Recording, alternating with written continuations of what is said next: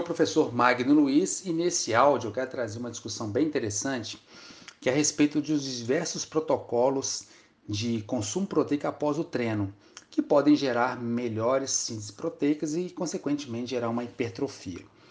Foi publicado num estudo na revista Nutrition Metabolism em 2012 pela equipe do Stuart Phillips, onde eles tiveram como objetivo de mensurar qual a melhor estratégia para a síntese proteica de acordo com a distribuição do consumo de proteína.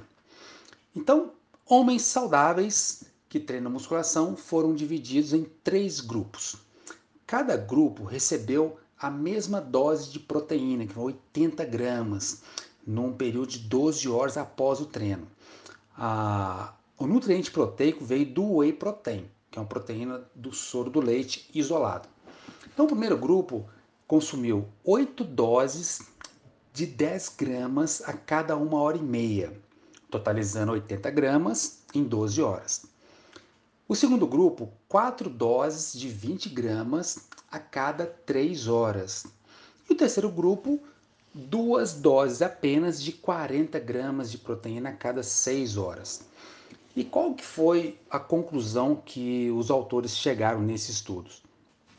Que se você consumir a, o total de 80 gramas de proteína ao longo de 12 horas, independente da forma que foi dividida, no final das contas você vai ter uma síntese proteica semelhante. Qual que é a sacada desse estudo? A gente tem que pensar no cliente. Se o cliente tem uma facilidade para comer refeições fracionadas, até por questão de volume da refeição, ele não é de comer volumes maiores, ele come em volumes menores por questão de conforto, você pode porcionar, fracionar a ingestão proteica nessas refeições subsequentes à sessão de treino. Se o indivíduo ele tem dificuldade logística para consumir as refeições, você pode colocar duas ou três refeições para facilitar a, a, execução no dia a dia. Então, na hora de prescrever uma dieta ou na hora de considerar o padrão alimentar de um indivíduo que treina e que quer ter ganhos de massa muscular, não é só a, é, é considerar o total de proteína com a divisão.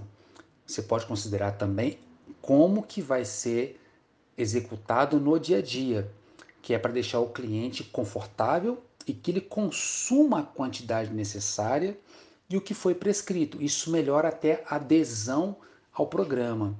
Isso sim é uma grande diferença na hora de proporcionar resultados para os clientes. Um, um, erro muito, muito característico nesses protocolos ou nessas questões de hipertrofia que estão relacionadas ao consumo de proteína é ficar preso somente à proteína. O carboidrato acaba ficando de lado, as gorduras boas também que têm participação na dieta, no plano alimentar também acaba ficando de lado e os micronutrientes nem se fala. Então, quando você pensa, se pensa em melhorar a síntese proteica como consequência para ter uma hipertrofia, toda estratégia ela, ela passa por todos os nutrientes, não é simplesmente a proteína. É por isso que gerar ganhos de massa muscular não é fácil.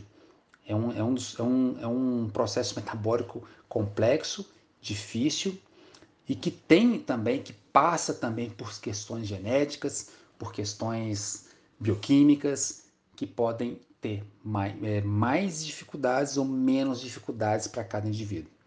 Então, a sacada desse, desse áudio, baseado nesse estudo, é que você variando a, os protocolos de distribuição de proteína, você pode ter sínteses proteicas semelhantes.